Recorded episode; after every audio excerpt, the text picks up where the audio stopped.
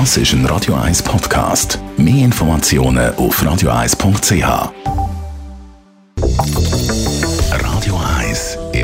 Immobilienwerkstatt. Der Michi Blaser von der Immobilienwerkstatt ist bei uns. Solaranlage auf dem Dach. Man sieht sie relativ häufig. Äh, man sieht sie aber häufig eben auch noch nicht. Das ist auf jeden Fall ein riesengroßes Thema. Und die Frage natürlich, Michi, kann man das relativ einfach installieren? Wenn einem das Haus gehört, äh, sagt das äh, ein Einfamilienhaus, das mir selber gehört, oder ein Mehrfamilienhaus, wo, wo irgendeinem Anleger gehört, dann ja, dann kann das der, der Eigentümer entscheiden, machen. Es braucht eine Baubewilligung, muss installiert werden.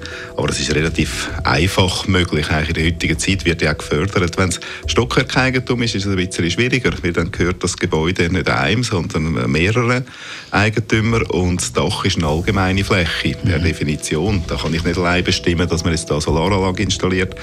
Und man muss sehr, sehr viele Fragen regeln, wo man eigentlich auch nicht so dran denkt. Das Gefühl, Zum Beispiel, komm, sag mal. Ja, das eine ist natürlich, äh, man muss es mal irgendwie kostenmäßig im, im Griff haben. Ja, wer, wer, wer trägt wie viel an den Kosten dazu und, dazu bei und vor allem nachher der Unterhalt und die Erneuerung. Was passiert, wenn die mal in die Jahre gekommen ist und dann muss erneuert werden, die Anlage. Die Anlage produziert auch etwas. Wer hat wie viel Recht an dem Strom? Hat jeder irgendwie eine gewisse Anzahl Stunden Steckdosenzeit zu gut? Oder wird das in einer Batterie gespeichert? Wie, wie geht man mit dem um, mit dem Ertrag? Wie wird der verteilt? Sicher auch eine wichtige Frage.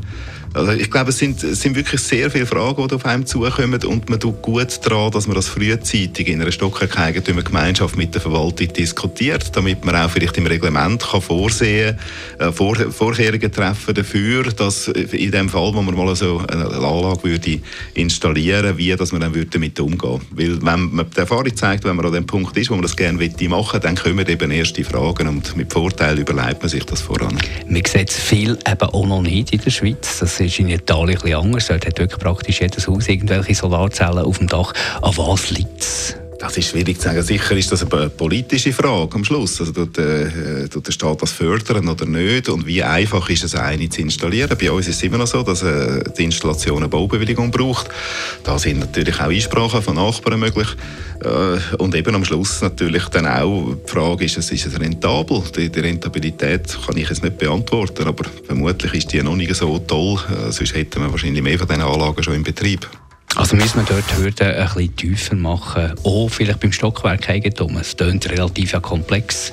Ich meinte ja, ich glaube, man sollte das Bewilligungsverfahren sicher, da sind auch Bestrebungen im Gang, sollten wir vereinfachen, äh, damit das mehr, mehr kann umgesetzt werden kann. Und man sollte wahrscheinlich eben auch den Stockwerk Gemeinschaften, dort geht es vor allem auch die Verwaltungen an, sehr proaktiv äh, agieren, dass man das mit, äh, mit den Eigentümern aufnimmt, Lösungen präsentiert und das eben idealerweise im Reglement bereits vorsieht.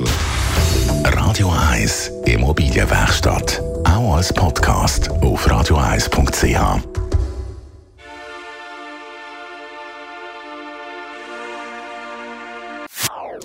Das ist ein Radio 1 Podcast. Mehr Informationen auf radio1.ch.